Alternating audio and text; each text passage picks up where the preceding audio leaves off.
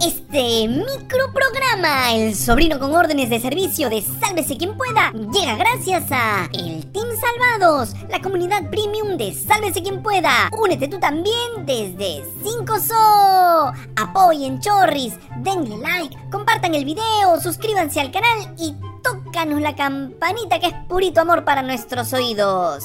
¡Sálvate! y sálvanos. Soy Diego. Ahora sí agárrate fuerte, mano. El abuelito de Chiqui Drácula está pensando en lanzarse a la presidencia. ¡Gah!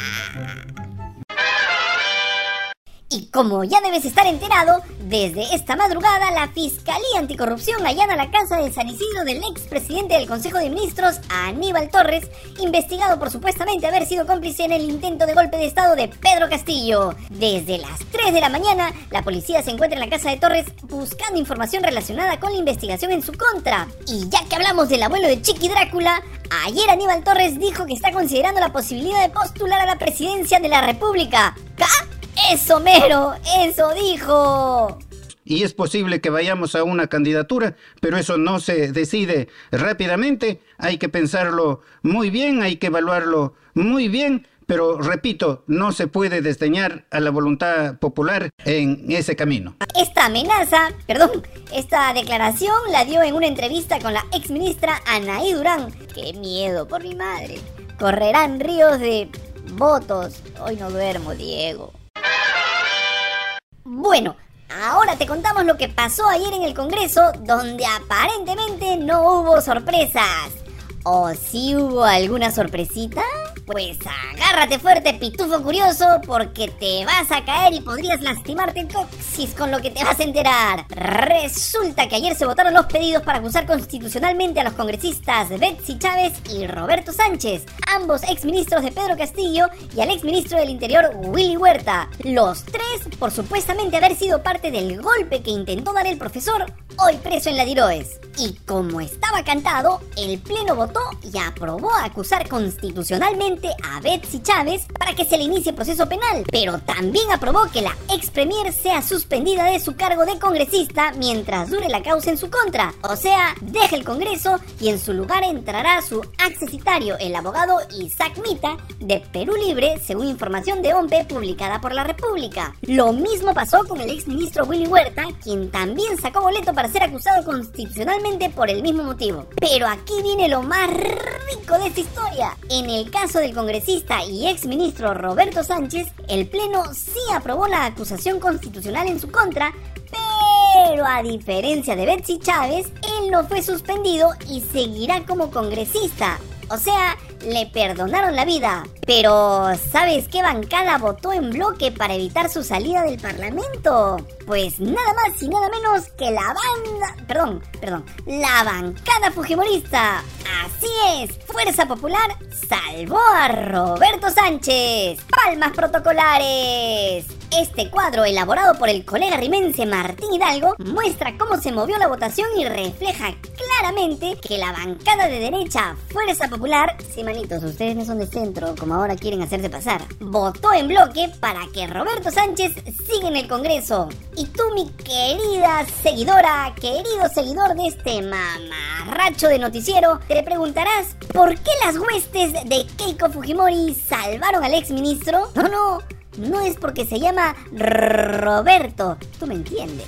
Resulta que si Sánchez dejaba el Congreso, quien debía entrar en su lugar, o sea, su accesitaria, es Gaela Cari Contreras, una mujer transexual activista del movimiento Nuevo Perú. El periodista Ricardo Alba habla cachetón quien trabajó varios años en el Congreso, publicó este tweet antes de la votación en el Parlamento, indicando que sería la primera vez en la historia del Perú que una mujer trans llegaría al Parlamento en caso de que Sánchez sea suspendido. Precisando además que Gaela Cari obtuvo más de 20.000 votos en las últimas elecciones. Sí, sí, más de 20.000 votos. Averigua cuántos votitos consiguieron otras y otros parlamentarios. Te lo dejamos de tarea. Eso fue lo que pasó. La organización criminal... Perdón, perdón. Fuerza Popular salvó a Robertito y así evitó que Gaela Cari llegue al Congreso. Colorín colorado, esta farsa se ha acabado. De centro dicen que son. Y en medio de todo este circo, las bancadas de izquierda presentaron una moción de censura contra el ministro del Interior Vicente Romero por los abusos cometidos durante el asalto a la Universidad Nacional de San Marcos. Según la iniciativa, Romero es responsable político del abuso de autoridad y uso desproporcionado de la fuerza por parte de la policía. Ya se verá si prospera o no esta iniciativa. Y siguiendo con el Congreso, porque aquí nos encanta reventarte el hígado, si te indignaste por el viaje que hicieron algunos congresistas a Trujillo y aprovecharon para celebrar el diablo del parlamentario Diego Bazán, usando los pasajes y viáticos del Congreso, te contamos que algunos de ellos, como Kira Alcarraz de Podemos Perú y Ed Málaga de la bancada Según como sople el viento, admitieron que acudieron al cumple de su colega, pero que fue solo una coincidencia porque ellos fueron a Trujillo a trabajar y cumplir actividades. Ya cuñado. Como ya se ha informado, entre los congresistas que viajaron, o oh, coincidencia, entre el 10 y el 11 de febrero a Trujillo a cumplir actividades, a su otra coincidencia, y también estuvieron en el tono de Bazán, con recursos del Estado para viajes viáticos, figuran María del Carmen Alba, Josefina Mala, Kira Alcarraz, Patricia Chirinos la Chimpunera, el científico Edward Málaga y Jorge Ceballos. Según la República, hasta el propio Bazán viajó a Trujillo con la plata del Congreso. Otros como Norma Yarro y el Pollo Cabero también viajaron, pero con la suya. Y para no perder la costumbre, ahí en RPP mostró una fotografía donde se ve a una joven identificada como Karen Albán, quien sería enamorada del hijo de la congresista fujimorista Maricruz Zeta, posando altamente fresh dentro de un helicóptero de la Fuerza Aérea que realizaba operaciones para los damnificados por las lluvias en Piura. La congresista Cruz dijo que no veía nada de malo con que la joven junto a su hijo y otros voluntarios se tomen fotitos porque estaban contentos luego de haber llevado ayuda a niños de Huancabamba. Hora después, la señorita Karen Albán pasó a modo privado su cuenta de Instagram donde subió fotos en la nave de la FAB. Perdiste, Diego. Si le cayó la mentira a Dina Boluarte, un audio y chats de WhatsApp demostrarían que la presidenta no habría dicho la verdad sobre su cercanía con Maritza Sánchez y Henry Shimabukuro. Quédate para contarte el chisme completito. Ahora pasamos el sombrero para que te mojes un ratito mientras Diego se toma un respiro. No te vayas, chao.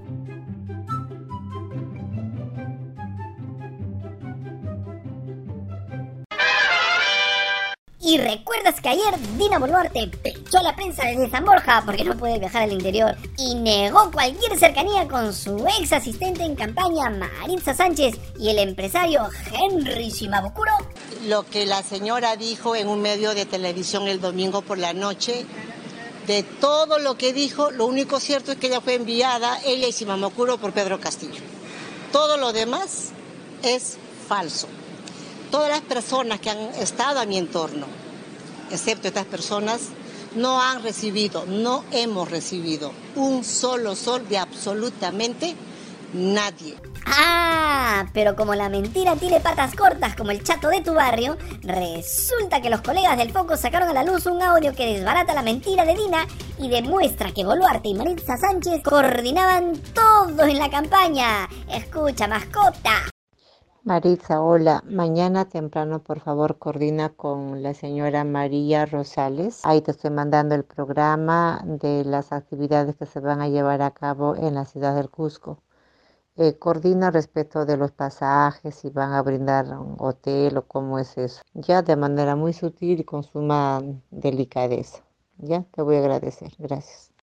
Así que de manera muy sutil y con suma delicadeza, ¿no tía? O sea, en pocas palabras, Trina le pedía a Maritza Sánchez que pregunte bien solapa nomás si se iban a mojar con los pasajes y el hotel. María Rosales, a quien menciona Dina en el audio, era la secretaria técnica de la Asamblea Nacional de Gobernadores Regionales que invitó a la candidata a un evento en el Cusco. Era Boluarte quien le encargaba directamente a Sánchez coordinar sus viajes, sus pasajes y alojamientos. No es verdad que no la conocía, como dijo ayer la presidenta.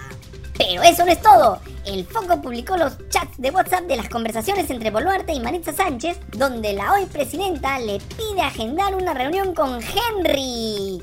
Hasta el momento, el único Henry que estuvo cerca de Dina fue Henry Shimabukuro, a quien Boluarte ha negado en todos los idiomas, pese a que más de un testigo asegura que el empresario le paró la campaña a Dina.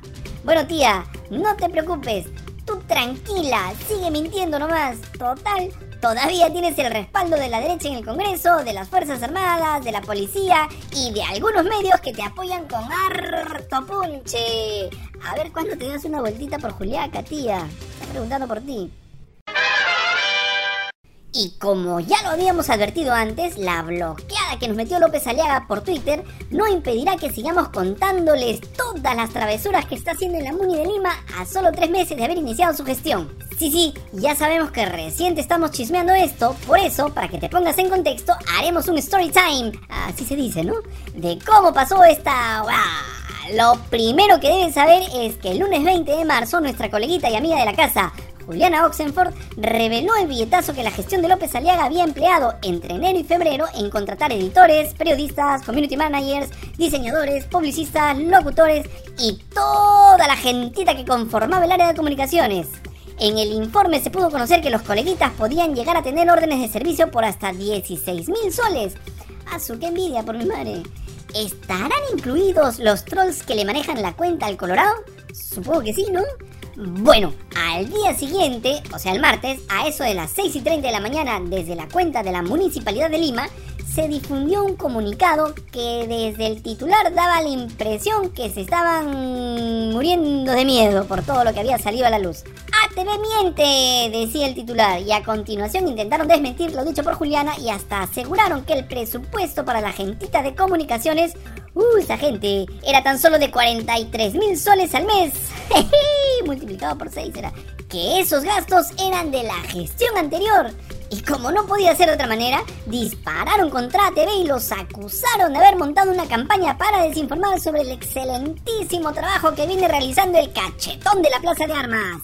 Ese mismo día en la noche, en Al estilo Juliana, la periodista Candy Quispe, que fue la que elaboró el informe, salió a probar que todo lo que se había dicho en el programa era cierto.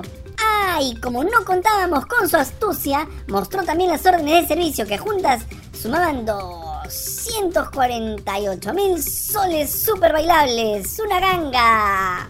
Aquí está Juliana, aquí te muestro podemos contar, aquí están las 25 órdenes de servicio que se realizó a 25 periodistas. Aquí podemos ver contratación de profesional periodista, aquí están los montos 16 mil soles. La fecha, porque Rafael López Aliaga dice que mil soles. con ellos están ahorrando más desde que él es alcalde. Esto es desde, la, desde que está en el municipio. Así es, la fecha dice 13 de febrero del 2023 y todas estas órdenes de servicio corresponden a esta fecha. A su madre está fuerte, ¿ah? A la Murphy te cagaron, chancho. Te chaparon la mentira. Ahora, ¿qué dirá el padrecito cuando vayas a confesarte? ¿Qué pasas, oye?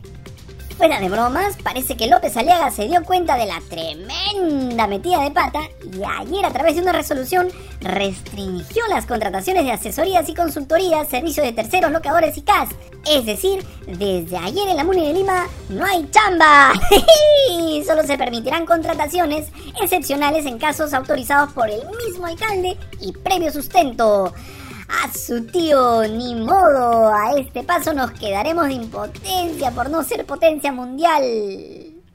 ¡Listo! ¡No vamos! Si te gustó este disparatado noticiero, dale like, comparte el video con la casera y el casero del mercado más cercano, tócanos la campanita y sobre todo, sigue yapeando y plineando para que Diego vaya al cine en 2x1. Miserable, te desprecio. Ya, llévate esta basura por mi madre.